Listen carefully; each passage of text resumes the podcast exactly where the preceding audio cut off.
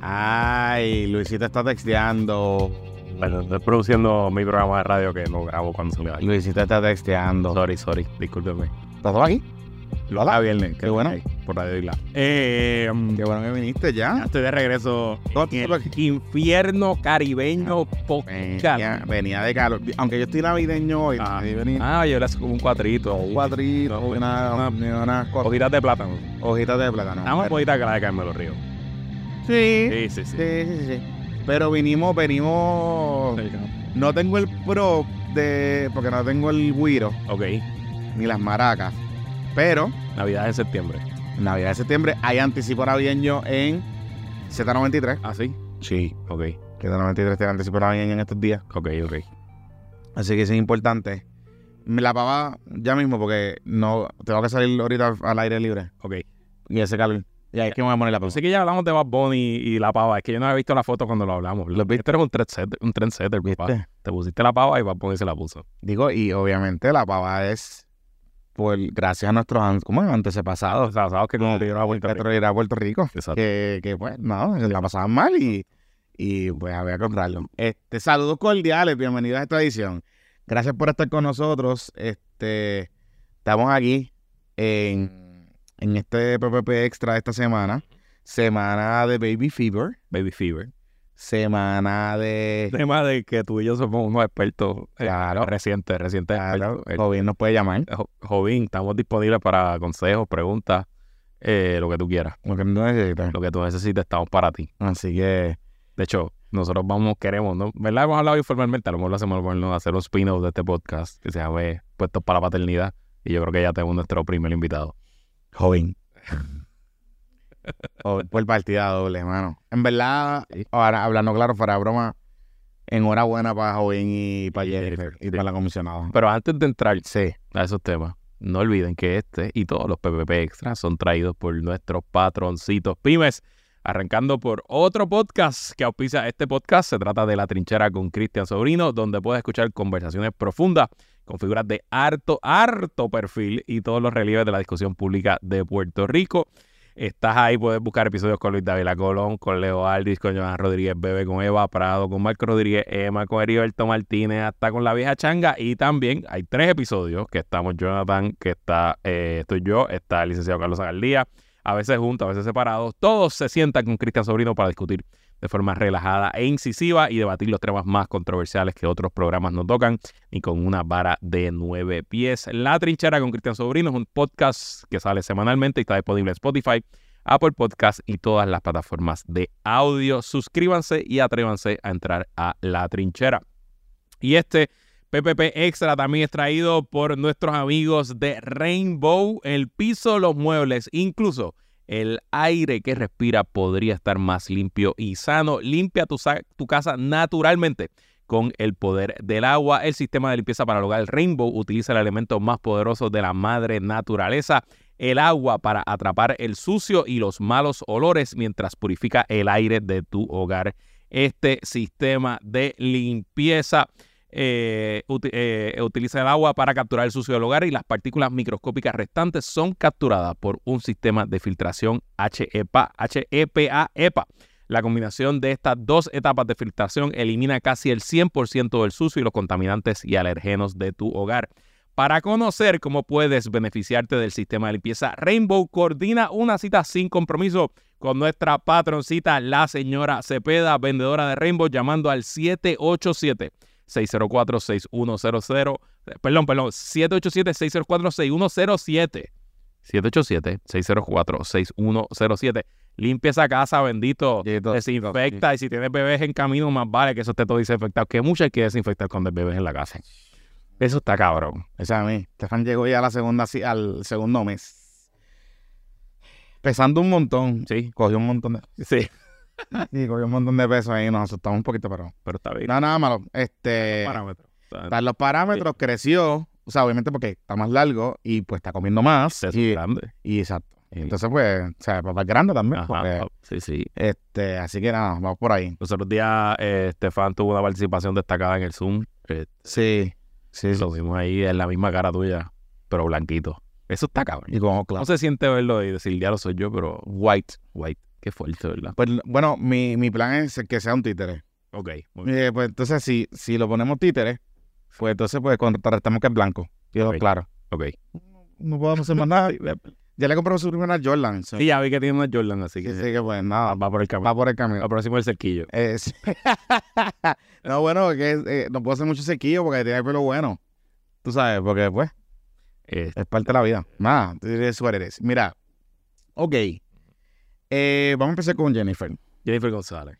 Jennifer González ha tenido unas 48 horas que nos han hecho olvidar el desastre que tuvo De las 48 días anteriores. de los 48 días anteriores con su campaña. Correcto. Eh, un backstory, nosotros el domingo publicamos un bizcochito report, un poco hablamos sobre esto. Porque nosotros veníamos escuchando algo pasando en esta dirección. Habíamos algunos rumores, eh, gente cercana a su campaña. Había alguien como en abril me ha dicho que ya estaba embarazada. Sí. Evidentemente era falso porque no estaba embarazada. en abril. Yo sabía que ella estaba intentando quedar embarazada y en algún momento dado, eh, entre julio y agosto, dos personas con las que parece tengo muy buena relación y que tengo muy buena confianza me, me comentaron. Lo que pasa es que yo no pude corroborarlo y honestamente temas sobre el embarazo, Sí, muy baja yo no creo ¿verdad? que eso es algo que debemos estar metidos no. Este, Claro.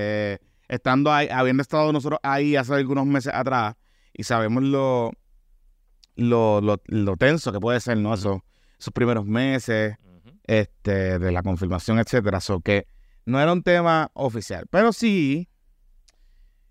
eh, parecería ser que el tema del embarazo estaba dictando la pauta del anuncio de la candidatura. Ok.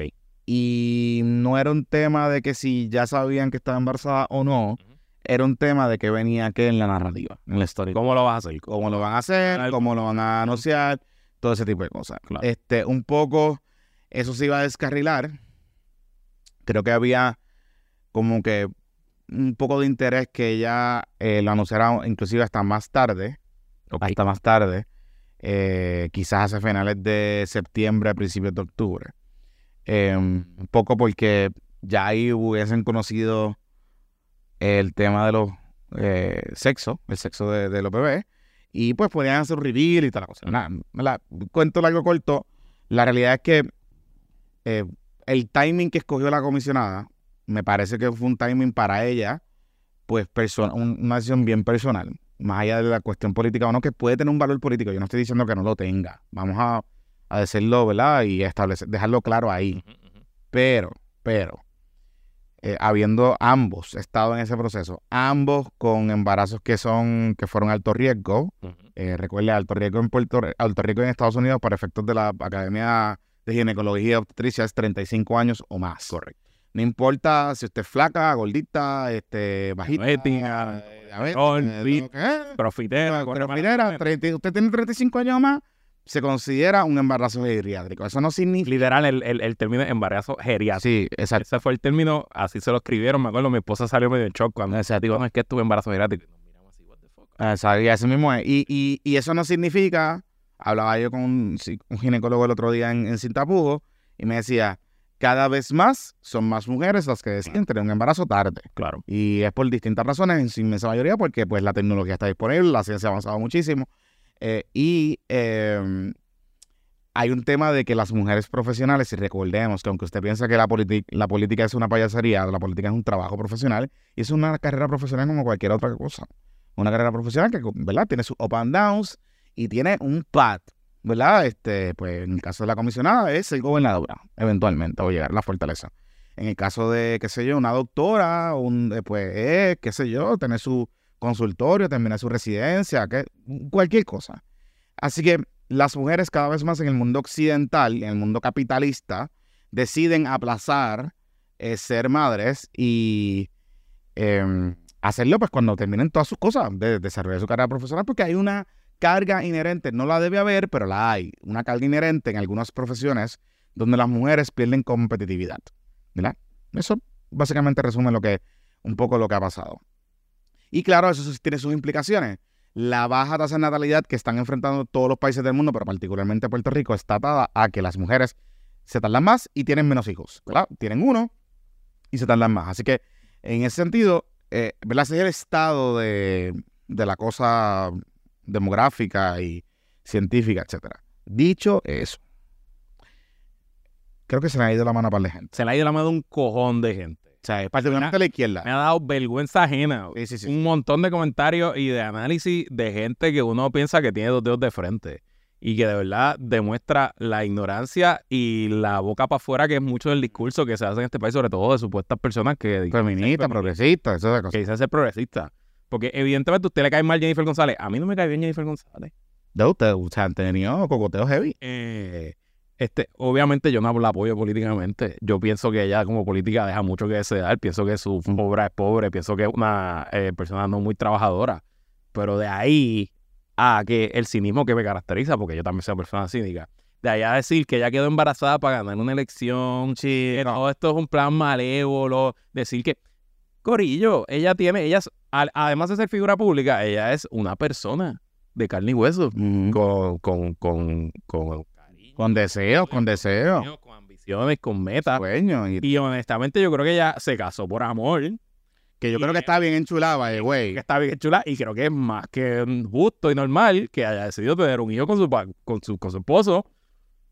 Hoy vi el, el spin más loco que vi hoy fue, ah, es que no se le puede ser feminista a alguien que esperó hasta cas- a casarse para tener un hijo.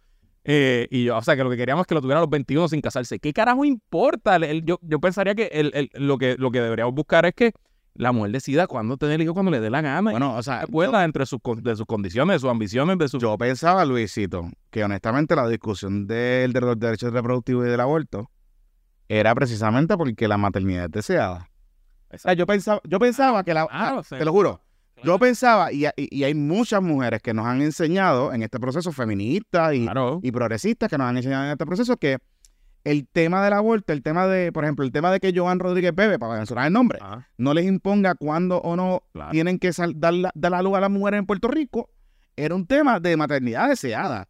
Pues yo pensaría, esto es mi muy pendejo pensar, esto es una cuestión mía, que si la maternidad es deseada, la maternidad es deseada cuando me salga de los cojones, o en este caso del útero. Este, así que, Y si la ciencia permite a los 47 años quedar embarazada, pues bien por ella. y tan reciente como hace varias semanas, Marjorie Ramírez, la compañera periodista, dio a luz a un bebé. Marjorie también tiene cuarenta y pico de años, cerca de la edad de Jennifer González, son contemporáneas. Eh, o sea, esto, eh, Puerto Rico cada vez más va a ver a mujeres decidir de esta manera. Entonces, yo, entonces alguien me, yo leía, ay, es que no podemos dejar de ser política. Es que tú puedes ser política y, o sea, qué mejor. Y aquí es que yo veo que los discursos son performance. Aquí es que yo veo Claro. que vamos al performance, que estamos más pendientes al peliculeo de Twitter y a los likes y al engagement que a tener un discurso lógico y racional. Tú puedes ser política, no dejar de ser política, criticar a Jennifer González. Es más, utilizar la coyuntura del embarazo de Jennifer González para criticarla. Les pongo bien sencillo, es más, le voy a dar la idea, se la voy a regalar el tweet que usted tiene que poner. Hemos visto cómo Jennifer González, enhorabuena, ha anunciado que está embarazada de dos gemelos.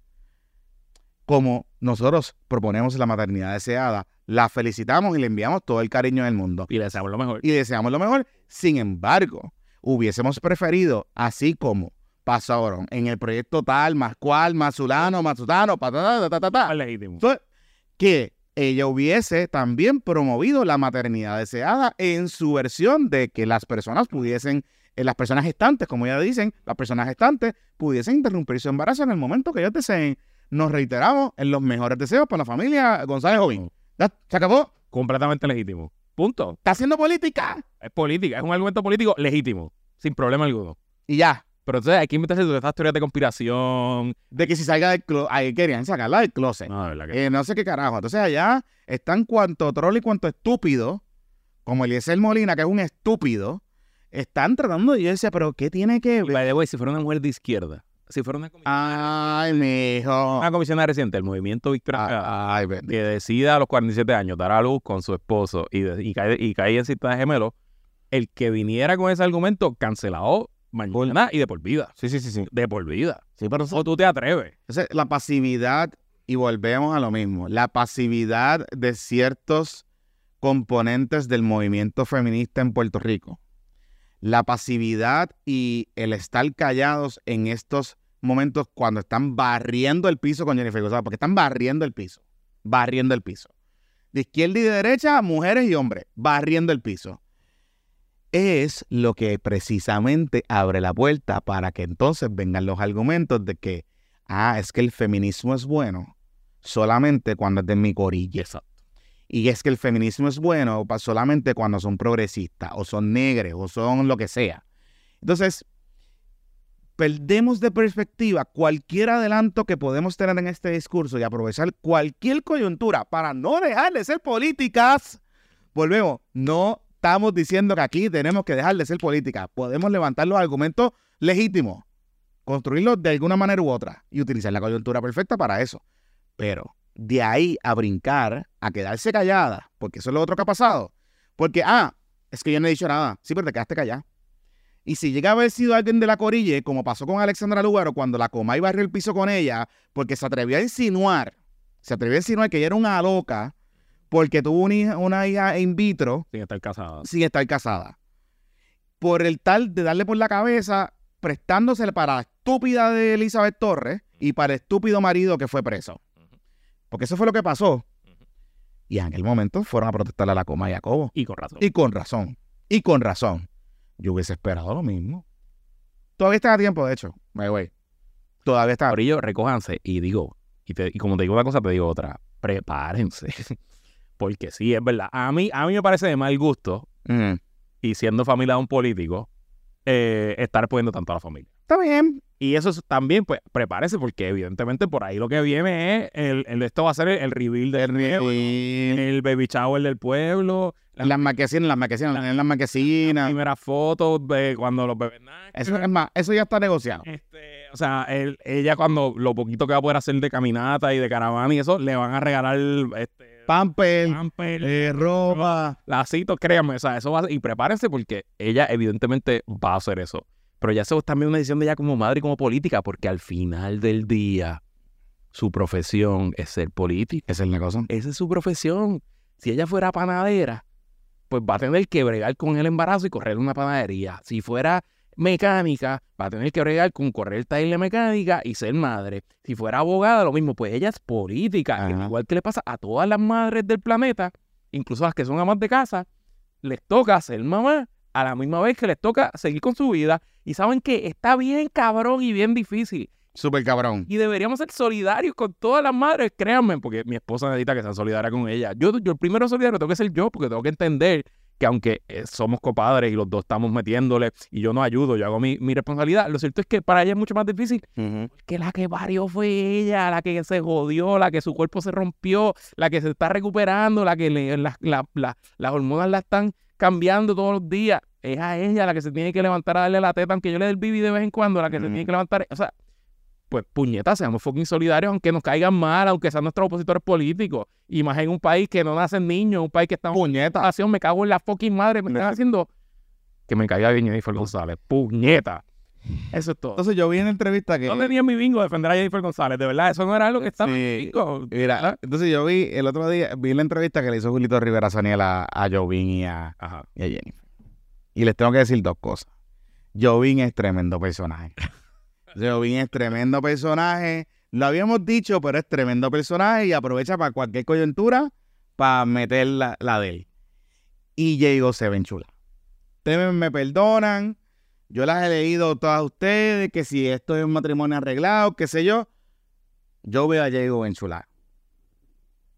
Y dice más de ustedes que de Diego. Que si el embarazo es, que si el matrimonio es comprado o no. Entonces vamos a lo político. Porque aquí es que viene, aquí es que se pone la cosa interesante. Yo te voy a hablar bien claro. Yo no creo que ella se va a quitar de sus intenciones de retraer al gobernador el domingo yo pensaba, después de que subimos la historia a, Instagram, que fue la foto que ella subió, este, yo dije, pues aquí está, esta es la, esta es la, salida, la, salida airosa y nadie la puede criticar porque en verdad una campaña primarista recién, eh, recién parida está de, cabrón, o sea, algo y más de gemelo. Eh, Y yo pensaba que el lunes, cuando empezó su media tour, pues la veríamos bajando el tono un poco con el tema del gobernador y siendo un poquito más eh, eh, hablando del colectivo y hablando del PNB y hablando de- del proceso que ella va ahora a enfrentar. Ella está ahora mismo comenzando, terminando el primer trimestre, que el primer trimestre es duro porque es el trimestre del morning sickness, necesitaría entrar al segundo trimestre, que es el trimestre, lo que le dicen, de nuevo, todo esto lo aprendimos recientemente, el, el golden trimester, que es donde usualmente eh, es cuando menos síntomas tiene una mujer. Claro, esto es un embarazo de gemelos, que who knows. Pero ella técnicamente comienza el tercer trimestre en diciembre, diciembre, enero, febrero, eh, está para dar a luz en marzo y la primaria en junio. O sea que ella técnicamente los primeros tres meses de esos niños va a ser en la recta final, el momento más duro de cualquier campaña política. Y yo dije, pues no, aquí ella, aquí está a punto. Pero según lo que nos dijo, nacen en marzo. En marzo. En marzo, abril. Por eso, sí. sí, sí. Y usualmente si es gemelo se adelanta, no va a llegar a las 40 semanas. Eh, digo, de nuevo, todo esto es lo que... Yo hablo como si supiera. Es que, pues, acá me pasa O sea, Y pues leí... por- a Estefan, a Estefan no lo llevaron a. Lo, lo hicimos antes porque si no, Estefan hubiese sido un mamut. Y pues mamá no hubiese podido aguantar a Estefan. Entonces, pues. Mi chiquita, Ya, y, mi y- y- chiquita, y él es- la, no la adelantaron a la semana 38. Por eso, porque pues tú sabes, los Salió muchachos. pesando 10 libras. Por eso, porque los muchachos, tú sabes, se llaman para que eso. Pero. Eh, de hecho, sabes que ella tiene cuatro meses y medio y hoy le pusimos una ropita de 6 a 9 meses. Hoy mi esposa me dice, vamos a ver, porque en verdad ya creo que le queda. Y le quedó perfecto. sí, sí, sí, sí, sí. Eh, o sea que técnicamente ella, hablando pura mercade- mercadeo político, ella no va a poder caminar, ella No. va a poder montarse en una tumba coco, hacer cara. El Canam. Ella no va a poder estar. Pa Es más, es más, vamos a ver los carritos de golf del alcalde de Ponce. Esos son los más seguros. eso. ella va a tener que hacer mucho mensaje, mucho Zoom, este, Porque recuerda, recuerda tener a Jovín quizás en la calle, tener muchos muchos surrogates. Y entonces pues, yo dije, pues no va a correr.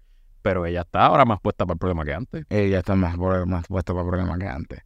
Este, yo creo que ellos están apo- apostando, y que creo que es el gamble que están apostando, es que es bien difícil tú tirarle a una mujer. Y más a una mujer embarazada. Yo pienso que eso puede estar pasando. Ahora, yo tam- eso es una apuesta muy agresiva, porque si la comisionada piensa que el gobernador le va a bajar, yo no creo que el gobernador le va a bajar. Y te voy a decir algo más. Yo creo que ya estamos inclinada a retar al gobernador porque hoy estamos grabando martes. Kikajita sacó, salió hoy, no sé, por alguna razón de un entrevista ¿no? y Kikajita dijo que lo que está viendo en la calle es que, La gente no ve la hora de pedir. que la gente no ve la hora de pelear. Y, y, Y Kikajita. Chito Doral y Iván barrieron el piso con Kika. ¿Ah, sí? Mañana, uff, pero barrieron el piso. O sea que Por eso. Y Kikajita es del Corriere Republicano. O sea, Kikajita se está alineando. O sea, yo estoy diciendo que Kikajita esté con Jennifer, pero Kikajita está alineándose con el Corriere Republicano. Y ya habíamos dicho aquí que los republicanos en Puerto Rico, todo el mundo se alinea. Y tú sabes quién es republicano también. ¿Quién? Elías Sánchez. Y tú sabes Ajá. quién es bien demócrata. hoy? ¿Quién? Francisco Domenech. Ah, por cierto, algo que no dijimos en el episodio pasado que me encabrona que no lo dijimos porque es obvio. Después de que me lo hice la conexión y dije, puñeta, ¿por qué no dije esto? Mm. Que la salida de McClinton, bueno, que Kevin McClinton saliera a criticar a Jennifer era obviamente reacción a la salida de Quique, de Francisco Domenech. Que ellos son socios en Politanca. Y entonces una vez pues Domenech está fuera del reino, pues... pues, pues. Y yo, y, do- y, lo, y pero ya, ya yo le había dicho en el último episodio, en el episodio, no sé si fue en el domingo o en el, ma- o el de la semana pasada, que Kiki está out. Pero lleva out tiempo. O sea, lo que me dicen es que lleva out, out, out, Un tiempito. Un tiempito. Así que, nada, que la cosa está, está, está fluida. Hay algo interesante que pasó. Yo no sé si tú te acuerdas que el día de Clemente, Ella fue a... cuando ella se va, cuando sale el revolú del día, ella cogió y se y se tiró lo que siempre decimos. No, porque el Congreso volvió a sesión. Ahora el Congreso está en sesión, que ya está tour. Por eso. Pero la semana pasada estaba ella. Exacto, exacto. Ella cogió y arrancó para Miami. Hacer un lanzamiento de honor, no sé qué, no se subimos el video y qué sé yo. Primer picheo. El primer picheo en Miami, después ya se sube la foto y todas esas cosas. Pero me cuentan, y esto Que estaba con el por eso, dueño de los cangrejeros. por eso. Y el dueño de los cangrejeros, que es el mismo dueño de seguro, multinacional, Ajá. es cliente de Elías. Tiene algunas El dueño de cositas. los cangrejeros es eh, uno de los dueños de los Marlins. Es minoritario, creo es que uno- tiene 18%. Tiene un poquito más, pero, pero es algo. eh, tiene chavito, tiene chavito. Tiene, Tiene una suite ahí. sí, tiene una suite. En la suite donde ella se tira la foto con la congresista eh, que era periodista, eh, María, El- María Elvira, María Elvira. Y con, Ah, y con Tani Pérez, y con Tani que Pérez. le dijo Tony Pérez. Ay, pero Ok. ay, bueno, pues, pues, pues, cosas que pasan. Bajita en la leche. Este, En la suite del dueño. en la suite del dueño. Ok. Este, yo no estoy diciendo, no estoy diciendo que Elías estaba allí. No estoy afirmando eso. Pero Elías vive en Miami. Y, by the way, ella double down en la entrevista con Normando. Ajá. Cuando ella con la entrevista con Normando Sí. dice, ah, si ustedes se creen que ¿Qué vamos a quitar? tal, están bien equivocadas, ahora más, ¿cómo es que ella dice? Falta poco más que antes, Sí. bla, bla, bla. Y entonces le preguntó sobre Elías y él dijo, no, mira, Elías es una persona con la que yo hablo. Ah, sí, ah, sí. eh, como con tantas otras personas, no es parte de mi campaña, pero no entiendo la obsesión o el miedo que tiene el gobernador con Elías. ¿Será porque ya le ganó una, una primera la gobernación? Pues claro. Y si no tiene a Francisco Domenech, ella necesita un director de campaña. ¿Y qué mejor director de campaña que él? Yo no creo que lo va a nombrar director. Lo Está bien, pero. está recogiendo Chávez. Está bien, pero. Estará ahí de asesor. Pero acuérdate. Está bien. cabinet, en el kitchen Está bien, pero Elías Sánchez, o sea, puede ser un director, puede ser un director, ¿cómo te digo? Este, a lo Irving Facio, que está detrás.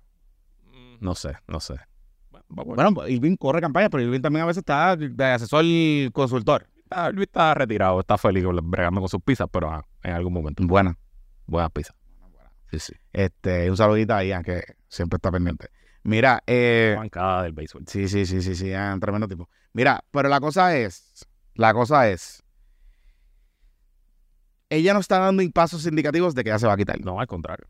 Al contrario. La veo, o sea, ella ha tenido los mejores 72 horas de su campaña en la gobernación que ha tenido en los últimos 70 Con los babies, con los babies. Sí, de verdad, de verdad. con los babies. Y el gobernador sintió el calentón y anunció la radicación de su candidatura el 1 de octubre. Claro, esto es una movida, la hacen en el centro comercial de Pedro Rosselló. Así. Eh, esto es una movida Está movilizando, me imagino, a todos los empleados públicos. Ahí va, eso va a ser algo apoteósico. y es una movida que específicamente responde a el tema de, de que quiere forzar el anuncio de Jennifer González. Quiere- él, quiere forzar el anuncio de Jennifer González. Ok. y también tratar de cambiar un poco la dinámica. O sea, desde el punto de vista de que si él va a correr o no, o sea, si ella va a correr contra él o no, él está perdiendo el, el mediatic de esto. Yo decía, ayer lo decía entre broma en serio, pero en verdad lo- o sea, es en serio también. Este, el gobernador lo que le queda es casarse fortaleza. en el jardín hundido a los siglas y canteros. Sí. Y si puede adoptar nene, mejor todavía. La, la postal de Navidad de Fortaleza tiene que ser con todos los nietos. Con todos los nietos. Sí, sí. perros si tiene, Él te perrito. por eso los perros, la esposa, este, eh, si puede adoptar nenes de los de tendría voluntaria del departamento de la familia, adoptar un nene, una nena, no sé, cabrón, tiene que, sea, Está duro. está duro, sea, yo veo del lado de Pipo, Está complicado. está- o sea, eh, Porque, o sea, están bregando con la política que ya tiene el mejor acceso a los medios de todas. claro, Y que acaba de hacer un anuncio que esto es. Esto, esto, esto es para, los- para los medios porque esto es, me- eso es política y medios soft. O sea, esto es AM y FM. Esto es este, Twitter y, Twi- y TikTok. ¿Me entiendes? O sea, esto coge todo. Esto agarra todo. Y eh, es duro y ella es muy hábil. Y entonces el, el, el papá Jovin ha resultado ser muy bueno, meloso y muy, muy pelo, muy bueno, muy bueno, Está, está- o sea, la chaqueta azul esa que tenía ayer, olvídate. está complicado. está- Está complicado, está complicado. Y yo creo que bien como par de sus textos, yo creo que ya ellos saben lo que son, lo que es, porque hablaron de los nombres y qué sé yo. De hecho, aparentemente la mayoría de los Jovín se llaman José Jovín. O sea, tienen, ellos todavía. todos ellos tienen Jovín. Todos ellos. Todos Jovín o Jovín, una de esas cosas. Sí, sí, sí. Así que pues nada, está difícil para el gobernador. Entonces el gobernador le preguntan por Larry Selhammer, que lo que, que está cabrón porque entonces él invita a Larry Selhammer para Ponce. Hablamos de eso, ¿verdad? No, no, no, fue después de que Después. grabamos, después que grabamos. invita a El viernes hubo un evento en Ponce que abrieron un... un med centro, así. Centro, un- médico. un-. Y ahí estaba obviamente el alcalde de Dios, estaban los legisladores, estaba Pablo Colón, que lo llevó el presidente del PDP en Ponce. Exacto. Y mágicamente apareció Larry Selhammer, que no se sabía, Con el gobernador. que no se sabía de él desde que lo colgó Tatito. Y no es que aparece con el gobernador, es que lo sientan con el gabinete, lo sientan con Manolo Sidre, con el de vivienda, con Exacto. Luis y de vuelta.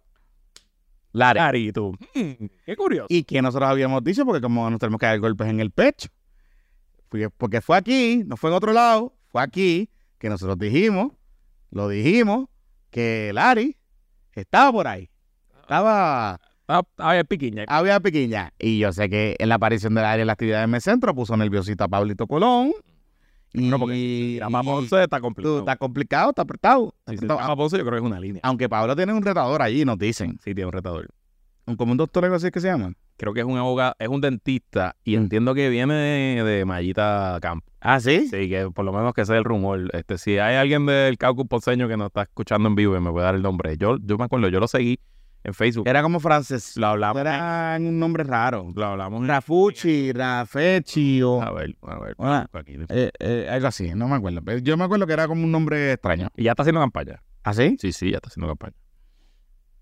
Así que nada. Eso es lo que está pasando. Javier Jiménez, el alcalde de San Sebastián, que es como que el loquillo se nos tostó.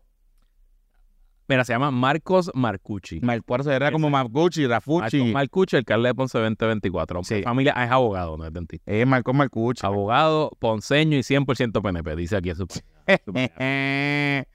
Marcucci, alcalde 2024. baby Caram, eso es verdad, un Baby Caram. Baby que ven- vienen los Baby Caram, vienen los carritos esos para los nenes, vienen Carams y todas esas cosas. Sí, sí, sí. A comprar dos.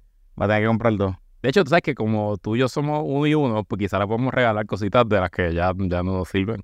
Porque Entonces, si son, si exacto, sí, uno y uno. sí, porque Exacto. sí. Sí, sí, sí. Por ejemplo, yo puedo, el bacinet no le va a servir, ya mismo, ya mismo Elena se graduó del bacinet, el tuyo ya mismo, pues le puedo dar mi bacinet. O sea, tú lo vas a, tener en un cubo.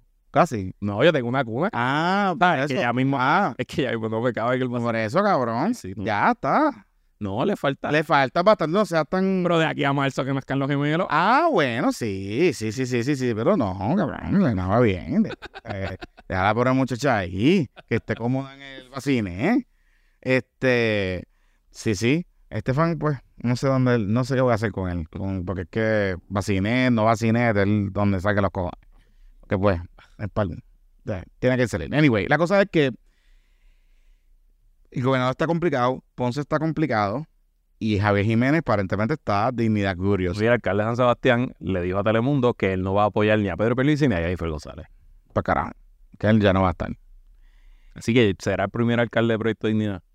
Yo sé que yo, pero yo le pregunté y él me dijo que, que no. Y de hecho, yo hablé con Joan Rodríguez Bebe hace un par de semanas atrás en mi programa y ella me dijo, bueno, nosotros, nosotros tenemos las puertas abiertas para todo el mundo, pero nosotros no estamos reclutando a nadie. O sea, como que no es, No lo están buscando. no lo están buscando. O sea, como que, aunque yo sí sé que Dignidad está bien activamente buscando candidatos a alcaldes o candidatos a alcaldes que sean atractivos. O sea, que sean, No, seguro. sean populares. La base, la base. Y no te extrañe por ahí que Ajá. Foquito, aparezca. Jorge Rodríguez. Para comisionado. Para de San Uno, para que se Uh, es una movida interesante. será una línea. Sobre todo porque él gasta sus chavitos, no tiene que No tan solo eso, que, que pues como el PP está papeloneando. Sí. Y ya Zaragoza dijo que no. Zaragoza dijo que no. Eh, Zaragoza dice para carajo. Tiró, tiró al piso. Que se mama- que se, básicamente lo que le faltó decir, mamá es un bicho. Ni para el carajo. Es- Pero te admitió que había gente que se lo había pedido. que había gente que se le había pedido de buena fe y de mala fe. Es lo que yo sabía. O sea, Sí, sí, sí, sí. Y digo, y digo que se maman un que bicho. no, que no. Que no. Así que se queda en la contienda de la gobernación Luis Javier. Ajá. Eh, Luis Javier. Jesús, Chu Manuel, Sara, Sara y, Dalmau. y Dalmau. Olvida el Mau. Y Charlie Delgado que desapareció. Que después de que anunció se quitó. Y el, el, el candidato secreto que dijo Tatito, que nadie sabe quién. ¿Quién es el candidato? No sé, de verdad que no tengo idea. No tengo idea. Tú, tú sugeriste a Bad Bunny con la... El candidato secreto que nadie sabe quién Nadie es. sabe quién es. Sí, sí, sí. Tatito está, Tatito está en Washington en estos días, ¿verdad? Con, con Davilita. Sí, estaban allí buscando buscando los fondos. Yo le puedo decir algo. Yo, Snap. yo, yo puedo entender lo de Davilita. yo puedo entender la crítica que se le está haciendo a Davilita. Pero en verdad, vamos a hablar claro. Más allá de los fondos y de Snap y todas esas cosas, ¿qué, qué más relevante hace su oficina? Bueno, consiguió el, el NFL Pass y ahora está bregando con Paramount Plus ¿Qué? para que funcione en Puerto Rico. Yo creo que eso es, eso, para mí eso es vital. Yo creo que él está haciendo estos cambios que afectan a cientos de miles de Pues puertorriqueños. eso es lo- por eso te digo, o sea, como que al final del día, o sea, no, yo puedo entender la crítica porque he visto, ¿en qué gastamos nuestro dinero? Bueno, pues mm, está bien, ok, pero, o sea, pues David, Mira, ya que Davilita de hecho, hay un, ocupado con ese tema de Ah, cuenta la estadidad. by the way, hay un movimiento detrás de David heavy. Ah, sí. Sí, Para comisionados. sí, Ya lo que sí que están buscando por. sí, sí, sí, sí, Davilita, No pero lo haga, no lo haga. yo creo, yo no pienso que David no lo debe hacer. Pero- pero- Eh, Yo pienso que es un buen candidato, pero yo creo que ahora no es el momento. mira, lo que te Ah. voy a decir que. Eh, ¿Qué carajo te iba a decir? No es Ah, así. Ya que Davilita estaba bien pendiente al movimiento este de Puente a la Estadidad, Ajá. en mi, en mi viaje por Georgia, Oye, No. cuéntame, ¿cómo te fue? súper bien, súper bien, y a, y la nena nos fue súper bien, ella está allá, me salió, salió a sus padres, viajera, se portó súper bien, en los aviones eh, súper nítidos, eh, hicimos un road trip de siete horas guiando de Georgia a Carolina del Norte, y se portó muy bien también, ahí que nos fue bien. Pero entonces, eh, uno de los días que yo me quedé trabajando en la casa, mi esposa eh, hizo un viaje a Kroger's, este super, supermercado que es como bien supermercado high Hoyt eh, americano. Entiendo que es hasta más, más, más fancy que, que Whole Foods. Y allí, eh, a mi esposa le encantan los supermercados. Este, eh, pues ella estaba. Eso fue allá Disney, ¿verdad? Ya estaba pasando la cabrón. Y vimos una leche que a nosotros nos gusta, que es una leche de, de almendra. No recuerdo la marca, yo creo que es Calico Farms. Una así. Que es como una botella, Una botella de como hace como un pipote. Exacto. Ajá. Eh, y esa botella aquí la venden como que en varios sitios, poquitos supermercados. Pero ya cada vez la consiguen en más sitios. Y la venden a 8 pesos, 7.50. A veces en especial la consiguen a 7.15. Y en este restaurante, este supermercado High Hoyt eh, norteamericano, estaba a 4 fucking pesos. ¿Qué? Pues se dio una encabrona. Ella llegó tan en Se llama Cali, Califi- Califia Farm. Esa misma. Esa misma. Pero se dio una encabrona que cómo es posible que esté... Así que, eh, Davilita, por favor. Califia, vamos a, Bendito sea Dios. cabrón. Sí. Por favor. Y aquí están bien caras y duran bien poco. Por eso. O sea, mi esposa está lactando full time. Necesita alimentarse bien. Necesita su leche a cuatro pesos. Bendito sea Dios. Vamos a la pausa. Ya me cabrones. Vamos a la pausa. Dile ahí, dile ahí. Dile ahí, Luisito. Eh, bueno, ya que hemos estado hablando de lo que hacen algunos y algunas, eh, que se chavetos, pero jamás tu vida sexual. Recuerda que nuestra amiga Josie de Capela.love tiene una tienda de productos de adultos que ofrece unos juguetitos bien entretenidos que te ayudarán a bajar la presión de las noticias del día con empaques discretos y mucho amor y fuete. Capela.love tiene lo que necesitas para ponerle sazón, batería y reggaetón a tu vida sexual. ¿Qué es eso? Capela.love y recuerda ¿Verdad? Pues sí, ahí tienes que ponerle sazón. que te llevas un 15% de descuento en tu primera compra utilizando el código Pórtate Mal. Y este PPP Extra también es traído por nuestro amigo Luis Figarela de Matrix Patent Agency. Matrix Patent se dedica a preparar y radicar aplicaciones de patentes, el documento que protege tus derechos sobre inventos en Estados Unidos y con extensiones para protección global. Luis Figarela es agente de patentes registrados con el número 58300 y lo que él hace es exactamente lo que hace un abogado de patentes, lo que se llama el prosecution, que es preparar, radicar y negociar con un oficial examinador de la Oficina de Patentes de Estados Unidos la protección de tu invento. Si alguna vez has pensado en proteger un invento, comunícate con Luis Figarela, que su orientación, la primera, es libre de costo. Desde que empezó su práctica en el 2006, sobre 150 patentes han sido tramitadas por Matrix Patent Agency para más eh, para clientes de todo tipo, incluyendo 50 de ellos a clientes en Puerto Rico. Comunícate con Luis Figarela al 603-557-8420, 557-8420. Escríbele un correo electrónico a luis.mxpatent.com, luis.mxpatent.com y lo puedes buscar en Twitter o en X, como dice ahora, como arroba Figarela. Figarela F-I-G-A-R-E-L-L-A. Así que gracias a Matrix, a Capela, a La Trinchera con Cristian Sobrino y a Rainbow y a todos nuestros patrocitos y patrocitas pymes por hacer posible que alimentemos a nuestros hijos y hijas. ¿Quién está hablando? ¿Quién está hablando? En el, en el chat está poniendo que está hablando alguien, pero nadie está hablando. ¿Quién está hablando? ¿Yo? Era el que estaba hablando. No sé. El que estaba hablando era yo. Ah, yo- Jonathan, Ajá. haciendo barbaridades.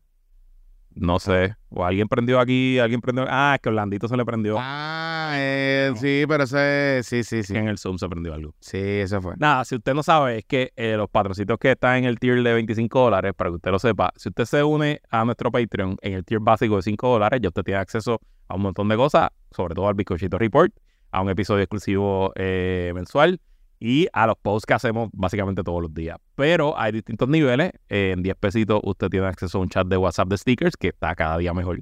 Con 15 pesos tiene acceso al Zoom de todos los jueves. Y con 25 pesos tiene acceso a un chat con nosotros 24/7 y con toda la comunidad. Son como 60 locos y locas. Y también puede ser parte a través de un Zoom de estas grabaciones en vivo. Y ahora Orlandito eh, pues prendió aquí y se escuchaba, pero eso no, Ya para escuchaba en la, en- para ellos mismos. no se graba aquí. Era para ellos mismos. Era- Si te quieres unir a la mejor comunidad de Internet Boricua, patreon.com, diagonal puesto para el problema. Mira, eh, Ajá. Mutuo quiere comprar el San Pablo de Bayamón por 19 millones de pesos. Nada más. Una ganga. Nada más. Una ganga. Pues, se se me hablaba Bayamón es un hospital heavy. De los sí. Por eso. Que sea un hospital. Yo no sé las camas que tiene Either Or, pero debe ser similar en cuanto a camas, Bueno, clínicas o, externas, o sea, eh, laboratorio. el hospital, eh, el hospital este, o sea, ese hospital, ese hospital era eh, es cent- lo que le llama salud centinela en Bayamón. O sea que es un hospital que tenía la- todas las especialidades y todas esas cosas. So, esto es una ganga. O sea, puedo pensar, no sé qué movida está pensando el, auxilio mutuo, pero está bien. Pues mira, aquí hay un artículo de hace dos horas del periodista Orlando Delgado que ha tenido mucho scoop de este tema eh, en el nuevodía.com. El grupo IMA San Pablo solicitó al Tribunal Federal de Quiebra su aval para entrar en un acuerdo de compraventa con el Hospital Auxilio Mutuo que ofreció 18 millones para adquirir el hospital localizado en Bayamón. La oferta de AM Acquisition 1 LLC, entidad asociada a Auxilio Mutuo, según fuentes del Nuevo Día, fue designada ayer lunes como un Stocking Horse Bid, término que en el proceso de bancarrota se refiere a la oferta inicial sobre es la, y esa vos es la que hay. para que la empiece la carrera, a la venta de una empresa en quiebra. AM Acquisition fue creada el pasado 23 de agosto, o sea, O sea que esto, Ah, ahora. esto fue para esto mismo. y mira, el precio de venta a tenor con documentos sometidos ante el tribunal representa un 18% del valor de la propiedad que en el 2021 fue tasada por 100.5. ¿Cuánto? En el 2021 tasó 100.5 100.5 y Bueno, me imagino que hay 100.5 con todo adentro. O sea, con los equipos, las mierdas, que Ajá. se Diablo. digo, el potencial de facturación, pues que ese hospital tiene que 19 millones. es un hospitalazo. Digo, y el auxilio mutuo, o sea, dos cosas debe estar pasando aquí, muy probablemente por la mente del auxilio mutuo. Es, uno, auxilio mutuo tiene un problema de, de espacio. Yo lo sé, en su área de urgencia, ese tipo de cosas. No, y no tiene para dónde crecer. Y no tiene para dónde crecer. Y lo segundo es que recuerden que el auxilio mutuo tiene un plan tiene un plan de socios, pero ese plan de socios lo convirtieron recientemente en un plan médico. Ellos están como que expandiendo esa cosa en la misma línea que está haciendo Menonita. Y los planes médicos, algunos, se están metiendo en compra de facilidades médico hospitalarias. ¿Por qué? Porque crean lo que hacen en Estados Unidos los planes. Esto se ve muy común en Estados Unidos. Son las redes estas que si tú eres eh, del plan médico X y vas a un, como hace First Medical aquí, por ejemplo, eh, si tú, o Salud, que es lo de, creo que es Triple S, Ujú. si tú vas allí, no pagas deducible Exacto. por los servicios que vayas a, a- a coger. Es, un- es un- es una integración vertical para tener todo el negocio en un solo sitio y generar Exacto. más chavito. Y los, el Colegio de Médicos Cirujanos viene años planteando que esto es un dilema porque es un double whammy Y es una, un poquito una competencia desleal. desleal. Porque mientras te clavas al médico fuera, le das un mejor rate a tu, a tu médico de adentro y qué sé yo. Así que, nada, eso está pasando por ahí. Yo me imagino que por ahí es que va este asunto del auxilio mutuo. Y interesantemente, O sea, si el auxilio comprara esto, literal se duplica. El auxilio se duplica su capacidad de un día para otro. Sí. Y además, el auxilio es un hospital de área metropolitana, San Pablo es un hospital de área metropolitana, aunque de Bayamón a Torrey con un taponcito te puede estar en el cuarto. sí, pero y eso, Hay muchas cosas que pueden hacer. y San Pablo, y San Pablo en Bayamón cubre mucha eh, Bayamón, pero Manatí, toda alta, toda baja, todas esas cosas. Este yo eh, puedo ver la lógica de la movida. Lo que me está curioso es que entonces, porque yo había escuchado que había alguien interesado, Tienes hotel.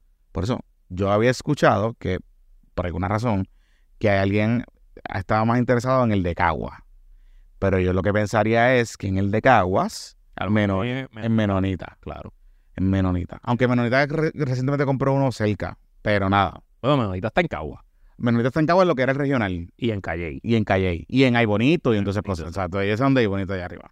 So que maybe, maybe abrió en, por los paseos, por allá para atrás, por Cupey. Pero es como una clínica es una clínica de eso sí. y una sala de. Ellos, ellos están haciendo lo mismo que First Medical, o sea que ellos están abriendo hospitales y, y redes porque ellos tienen un plan médico, plan médico menonita que ha expandido bastante.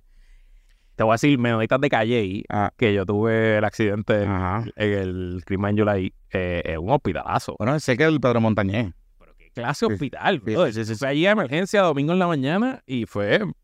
Yo salí sorprendido. Yo, yo dije, me jodí, se me dañó el weekend. Bueno, Ah. y salí en sé yo, en hora y media, dos horas. Con, Sí, sí. me hicieron un MRI, me pusieron los puntos y me para mí. No, pero, Ah. pero sí, pero es un, es un tema complicado y ese hospital de Caguas es muy bueno. Me dicen que es muy bueno y ellos lo recientemente lo habían adquirido también. Así que sí sé que por el de San Pablo de Caguas hay par de gente interesada. Ahí me acabo. Y Macagua hay par de gente interesada. O sea, par de planes médicos y par de gente interesada. Porque ese es como la joya de la corona. Para que tú veas la, lo jodido que está la cosa. O sea, que, que alguien se atreva a pedir 18 millones. Y lo, lo triste es que según el artículo de Orlando, Eran 100, pero dieron el 19. artículo de Orlando, y me dijo, por favor, deje de él por 18 millones. Eso está cabrón. Está- está- Dios, se va a poner todos los acreedores, se van a poner a una venta por esa cantidad. Bueno, acuérdate, acuérdate, ah, pues acuérdese algo, esto lo explicamos en la vez que empezamos a hablar del, tema de IMA.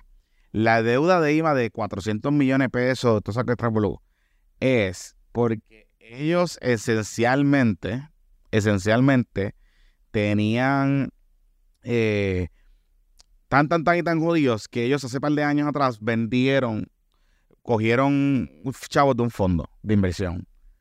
Y eh, El dueño ahora, que es el, el principal asegurado. Exactamente. Y son, y ese, le deben mm, 400 millones de pesos por ahí para abajo a esa gente. Sí, es como que ellos después. Mira, eh, eh, eh, abonando a lo que dice, el artículo, contrario al caso del Hospital Imen Fajardo, donde solo una entidad presentó una oferta para adquirir los activos, este diario supo que otras empresas locales sí participarían de la subasta del Hospital de Bayamón, así como de la subasta de los hospitales de Caguas y Por eso que ah, yo creo que el de Bayamón va a terminar como en 25 o 30 millones, ya tú verás. Y el de... Donde va a haber la pelea grande es en el de Caguas, porque Caguas tiene un montón de especialistas y es un hospital gigantesco. el de Caguas tiene un tema de derrames.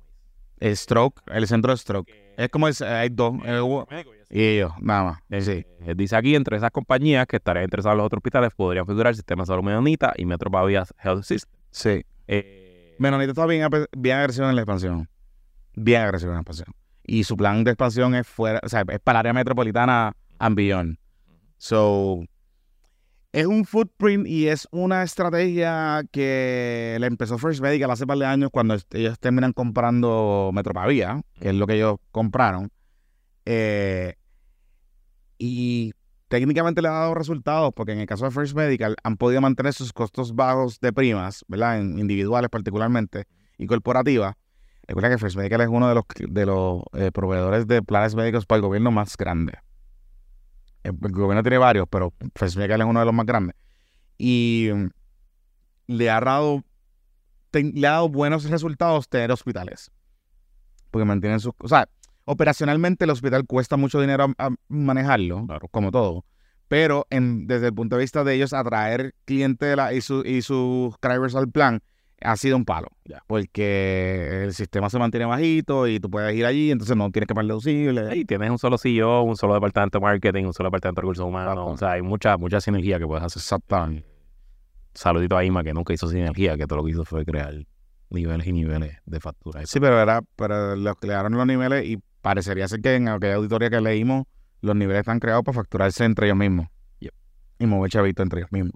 Mira, y ya para irnos, este, hay que estar pendiente porque a veces las cosas que pasan en el Caribe. Mira, nos escriban aquí, este, yo creo que este es el este es Ronald Collazo. El doctor, el doctor. Doctor, saludito al doctor. Eh, Saludito. Ya le pedí, ya me mandó todas las órdenes para hacerme todos los exámenes de los 40. Yo tengo que pedirle, digo, yo no tengo no me las has enviado, Ronald. Creo que no me las has enviado. Acaba de yo enviar. no, yo, no- yo no tengo Ronald juega buen soccer, de hecho, eh. Sí, sí, no. Está- está- está- el representado a Puerto Sí, Rico no, en la al día- Liga, al día. la Liga Internacional de Médicos. de médico pendejase, sí, él- sí, me contó, me contó, me contó, me contó. Ah, que mire el email, dice que Eh, cabrón. Pues, sí, Mira, pero este, sí, sí, cabrón, mira tú me sigue dando recomendaciones del médico.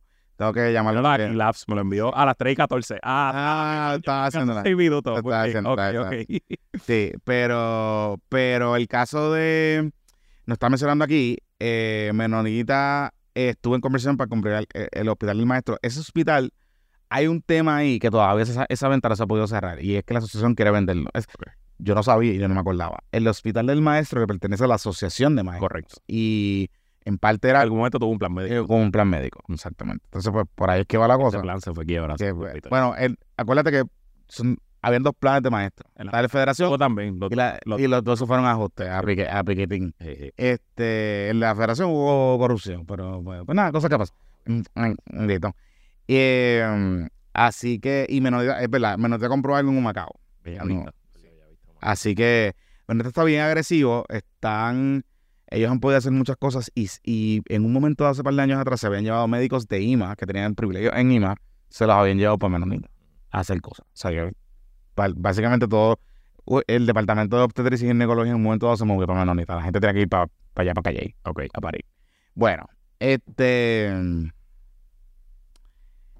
Ya para finalizar, Ok. El Caribe. el Caribe, República Dominicana, La vecina isla de la Española. que están a punto, bueno, sí, siempre están a punto de guerra. ¿Cuál era el nombre La española, de los nativos de la Española? eh, eh, los Caribes. No sé. Bueno, habían Caribes y taínos. Por eso, pero el nombre, o sea, la isla tiene que tener un nombre. Borinquen, No, no, no sé, Origen. no sé, no sé, no sé. porque la española se pusieron los fucking españoles. Sí, sí, claro. Eh, bueno, nada. Estas cosas pasan en el Caribe y Puerto Rico, Siempre se queda atrás y como si estuviéramos al otro lado del planeta. Nos estamos chileando así, pisando como que no sabemos qué carajo está pasando. Estamos más pendientes de lo que pasa en Florida que lo que pasa al lado de, de nuestras casas. Eh, ha habido un aumento de tensión eh, importante y de retórica violenta, que es lo que yo creo que es lo más peligroso aquí, por una disputa entre República Dominicana y Haití. Haití, un estado fallido, obviamente, que desde que asesinaron al presidente eh, haitiano en el 2021, que entró un grupo de mercenarios que fue reclutado por un haitiano en Florida que quería convertirse en presidente de los Estados Unidos y trajo un chorro de colombianos y venezolanos, soldados, veteranos de guerra, algunos paramilitares, entraron al Palacio Presidencial y mataron a- al presidente, a primera dama le hirieron, aunque no lo mataron. Pues esencialmente tiene un gobierno de nombre, pero realmente no tiene un gobierno de jure. Eh, las ciudades principales son controladas por bandas armadas y, y gangas, etcétera. Bueno, pues en la frontera dominicana haitiana hay un río en el norte eh, que eh, los dominicanos le dicen el río de Jabón, los haitianos le dicen el río Masacre. Así que ya te podrás imaginar por qué le tiene ese nombre. Y el gobierno dominicano, eh, hay un tratado entre ambos países, hace un tiempito ya, eh, que eh, Es por el río. es por- básicamente establece que el río que si nutre de agua a República Dominicana y Haití también, pues no puede ser su, su flujo, no puede ser alterado, cambiado, no se le puede construir diques, represas, etcétera. Y alega el gobierno dominicano que ha comenzado una construcción en ese río que había comenzado hace varios años atrás y que se había paralizado luego de la protesta diplomática dominicana y que esa construcción nuevamente ha comenzado.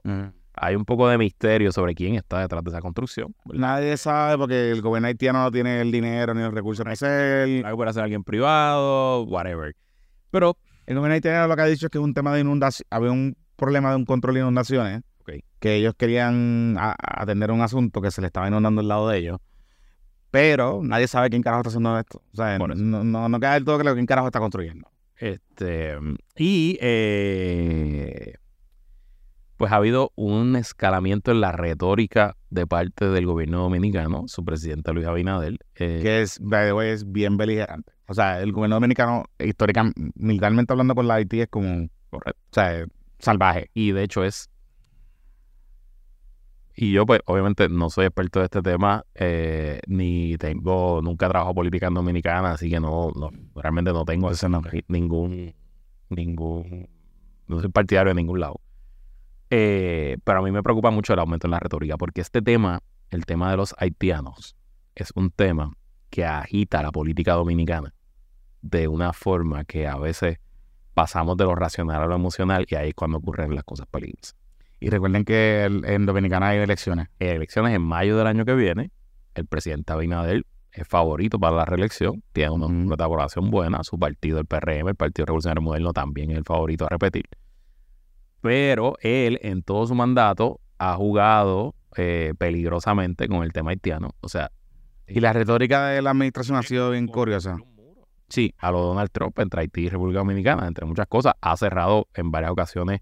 Hay distintas zonas de libre comercio entre en, en distintos puntos de la frontera. Haití, por su pobreza extrema, en mucho sentido depende de gran medida de ese comercio en la frontera, ha hecho mu- muchas áreas para comprar pues, productos que no llegan a Haití. Y por otro lado, del lado dominicano, también dependen de ciertas cosas que se producen en Haití, eh, agricultura, etcétera. Eh, y nada, en general me preocupa mucho porque pudiéramos estar viendo un conflicto armado en nuestra zona, en nuestra región, y quizá una intervención entonces internacional o otra más en, en, en, en- la española, y nada, muy, muy, muy complicado todo. Imp- importante algo, ¿verdad? peligroso. Sí, importante algo, ¿verdad? Creo que lo has resumido bastante bien lo que ha pasado en los últimos años. Em, y los invito a leer. Hay un tuitero, un ex, eh, o lo que sea, como se llama Elvin. eh, hizo un thread interesante eh, porque Abinader está en Nueva York eh, como parte de la Asamblea General De la- de, la, de las Naciones Unidas, que Villalpapá está allí por alguna razón. Este, puso un Sí. video, sí. ¿Cuándo la República? No sé, no sé, no, no sé, no sé. no sé. Ok. Este. mm, Y. Él fue a Columbia, creo, a una de estas universidades en Nueva York, y allí, ¿Fue en Nueva York o fue en DC? eh, no me acuerdo. Yo sé que fue en una universidad que eh, una estudiante de política o lo que sea tiene este intercambio con él y básicamente lo acusa de que su gobierno es racista y de que su gobierno. Pero adapta las narrativas, eh, dina- eh, las dinámicas vicarias del racismo estadounidense, ¿verdad? Eh, y las extrapola al tema de la República Dominicana y le da la oportunidad a Luis Abinader para donkeársele la cara, porque eso fue lo que pasó.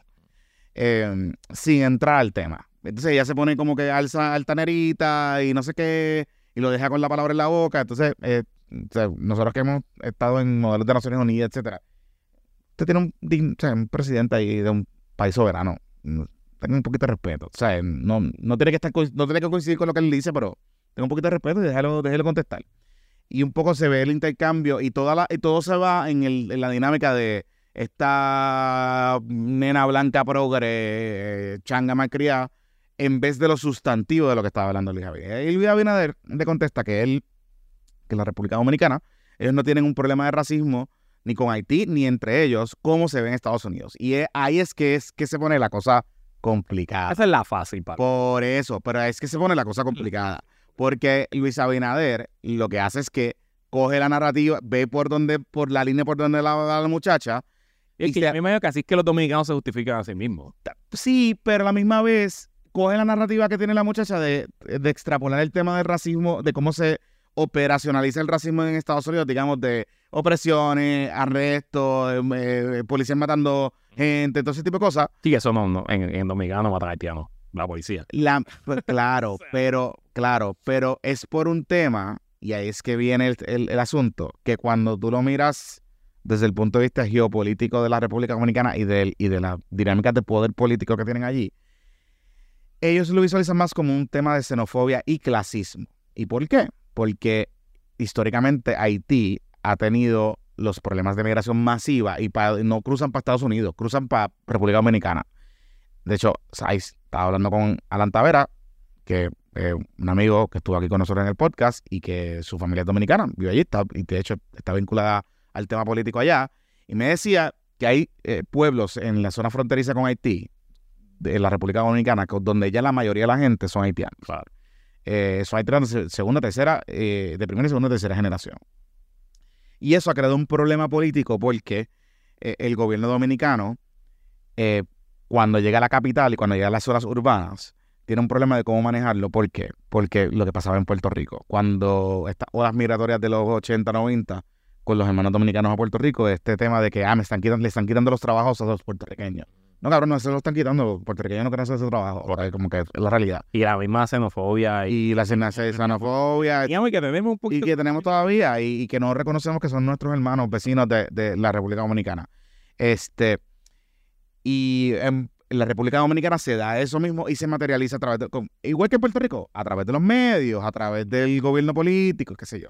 En los últimos años, que coincide con cambios en la retórica que se ha adoptado de Latinoamérica y del propio Estados Unidos, de este juego de performance político, los gobiernos dominicanos han subido la retórica y han subido el nivel del fogonazo con, con los hermanos haitianos y ahí es que hemos empezado a ver eh, extrajudicial killings, y desapariciones, todo ese tipo de cosas. no te olvides de algo. Y es ver, ok, yo le he comprado a Inadel el punto, o sea, el racismo en Estados Unidos es un racismo que es único en la historia porque Estados Unidos, como buen país capitalista que fue, creó una super mega industria basada en la espalda de los esclavos y esclavas, Correcto. esclavizadas.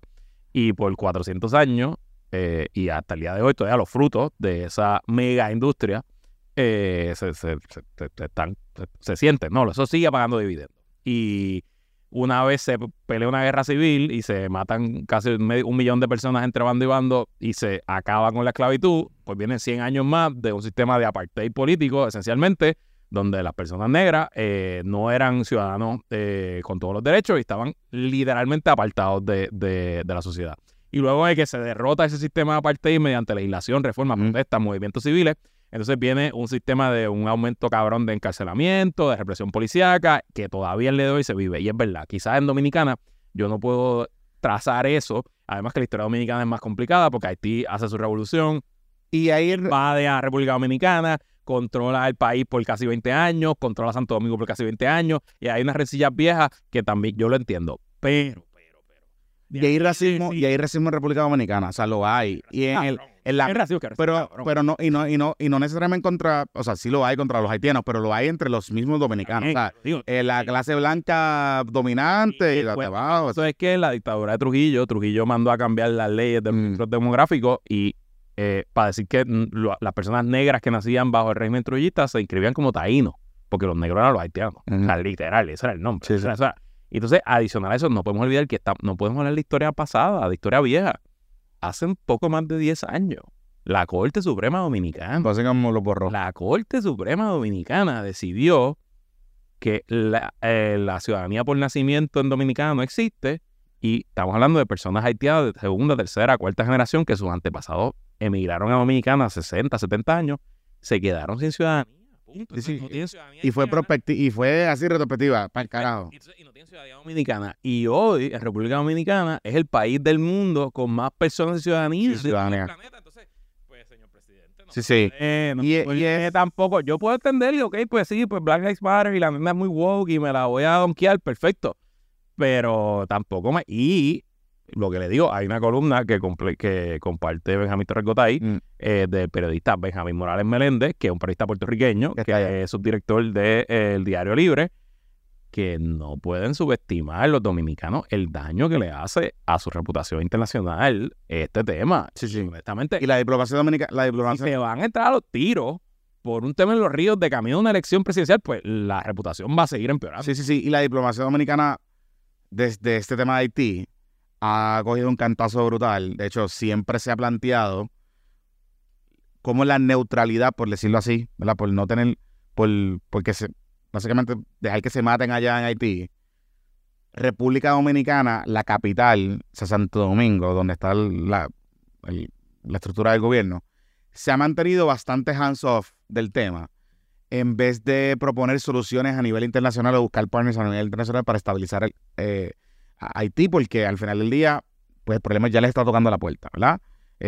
La situación en Haití está bien deteriorada. eh, no existe el gobierno, o sea, el, el gobierno no existe en Haití, Y obviamente no hay ejército tampoco. no hay ejército tampoco. Si, si el ejército dominicano decidiera entrar, ¿para quién va a matar al ejército dominicano? eh, y a, No, la, mira, ca- con- a la esa que, que toman allí. no va a pelear contra combatientes armados. Y entonces ahí es que está, no va a aplicar la, la- y ahí es que está el problema. Y ahí es que Y ahí es que sí, ahí es que los partners internacionales, entiéndase, Estados Unidos, Sí. que tiene un interés en la región, el que va a tener que meter presión porque ya no pueden estar con las manos afuera, con la neutralidad que siempre les caracteriza a Estados Unidos, con el tema este de, la región caribeña. Porque recuerden algo, Puerto Rico, pues por la relación colonial que tenemos, pues no es, no es un player. Debería serlo, porque no, independientemente de la relación colonial, pudiésemos estar más envueltos en esta dinámica. y pudiese ser un sitio neutral para que estos dos países negocien. Pueden ocurrir muchas cosas. Pero eh, Estados Unidos, por razones puramente geopolíticas y económicas, este tema lo ha tratado con las manos afuera. Y, y Estados Unidos también tiene mucha de la culpa del De la tema actual de Haití y de República Dominicana. Sí, sí, sí. Países que ha sido invadido en más de dos ocasiones por Estados Unidos. Y de hecho, Haití fue ocupado por Estados Unidos militarmente en el siglo XX, si no me equivoco, por 30 Bueno, y, y, y- y tuvo eh, después cuando el, el- el terremoto del 2010, la misión de las Naciones Unidas de Cascos Azules, en su inmensa mayoría, era porque Estados Unidos la, la puso Pero allí. eso da algo es humanitario. Sí, pero, pero era, una ocupa- o sea, era una ocupación militar. o sea, Militar. era una ocupación militar de facto. O sea, al- allí. A, a- a lo que voy con todo esto es que eh, hay que. Siempre hemos dicho, Puerto Rico tiene que estar mucho más abierto a esos temas. Tiene que estar mucho más pendiente a estos temas. eh, y el tema se pone, se va a poner cada día más complejo en la República Dominicana porque es una elección complicada. Luis Abinader tiene buenos números y muy probablemente es el que va a ganar. Pero el tema de Haití y el tema de las relaciones de la frontera y el tema del agua pueden ser decisivos. Porque eh, lo que se construye alrededor de eso es que un gobierno weak, este, si no sale lo suficientemente fuerte, y es lo que me, me da la impresión que es la manera en que ellos están operando, ¿no? Este, que Abinader no se vea, que el gobierno de Abinader no se vea débil eh, en atender este tema ante una elección que, porque por ahí está Leonel Fernández otra vez, este, que, Pero tú sabes, él tiene cero break. está bien, pero, pero, pero el tema. Mira, Abinader tenía en febrero, que es lo que me está saliendo aquí en Google, eh, 60.5% de aprobación y el 61.1% entiende que el país va por buen camino. Esos son unos números República Ah, Dominicana República Dominicana tiene unos números de índice Bueno, de desarrollo económico y, y social eh, ridículos. Mira, 27 de abril, el Caribe, eh, 63% de aprobación tenía Luis Abinader. O sea, Sí. que, nada, la retórica siempre es peligrosa y esta retórica, pues, eh, nada, me preocupa mucho. Me preocupa y hay que estar pendiente. Ese es el mensaje aquí. Obviamente, eh, nosotros no somos la mejor fuente de información de este tema. Busca allá, lea. Eh, ay, no sé si viste, ya para terminar, Mm. Que nuestro amigo, el amigo tuyo del pelo hermoso de Radio Dignidad, ¿Quién? ¿cómo se llama él, el del pelo hermoso? Ah, este. Que le sacaste el video de... Oye, sí se molestó, nos contestó para Le atrás. sacaste el video de la... De, Harvard, de Harvard, de Harvard, de la teoría de conspiración. ¿Qué fue lo que, por qué se molestó? So, el- o sea, la- esta teoría de conspiración es viejísima de que el gobierno de Estados Unidos tiene un sistema para controlar el clima y que entonces el cambio climático no existe, es que los huracanes los trae Estados Unidos, whatever. Eh, Él tuvo que él tuvo que él dijo, y él dijo que en Puerto Rico hay antenas del sistema. Que hay dos sistemas de eso. Dijo, ¿dónde estaban? Yo, y nosotros, pues, tú lo subiste ahí, Ay, joder, por vacilar, pues nos contestó y nos dijo que nosotros no leemos y que nosotros no estamos eh, al tanto de las cosas que pasan a nivel mundial. Y nos citó un artículo. Citó un artículo de The Guardian. Ok. Yo Busqué el artículo de The Guardian y en efecto sale un artículo de The Guardian Ah, ¿qué dice el artículo de del del 2014. ¿Pero es una opinión o un artículo de verdad? es un artículo, oye, fíjate, no sé. Eh, Porque The Guardian escribe a mucha gente que he invitado. Deja ver, deja ver. Dice aquí Weather Watch, eh, Taming de, de Aurora. Es de David Hamblick. eh, parece que es una columna de, de temas climáticos. Y nada, el artículo tiene cuatro, cuatro párrafos. Y esencialmente existe un programa que se llama HARP. Está pero existen problemas ahí que se llaman ARM. Específicamente un programa del Departamento de Defensa, pero es un tema para utilizando el fenómeno de la, Las boreales. y la aurora boreales Se calienta la, se calienta para esto. comunicación a larga distancia sin que pueda ser interceptada por el enemigo, etcétera. Y de eso es el artículo. Entonces, eh, pues de ahí ellos brincan a que Estados Unidos controla el clima y que desde Puerto Rico se controla el De hecho, la, el- Son amigos de Radio Dignidad de pelo hermoso. Este, te envidio el pelo. ¿eh? Pues, pero- Te lo envidio, te lo primero que necesito saber es qué conditioner tiene, cabrón. pastillas. ¿Qué conditioner tiene? ¿Qué conditioner tiene? Porque ese es el conditioner que voy a usar para Hace dos años me tomo pastillas y esto es lo que tengo hasta aquí, no me sale más nada. Eh, así que eso sí te lo envío, eso te lo acepto. Pero de un artículo de cuatro párrafos no me puedes brincar a que, a que desde Puerto Rico controlamos los huracanes, brother, porque es que el brinco está.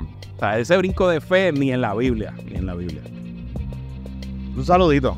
Pero gracias, gracias por, por vernos. eh. Nosotros gozamos contigo y, y, tu, y tu contenido nos genera, nos genera clics, así que pues gracias por eso.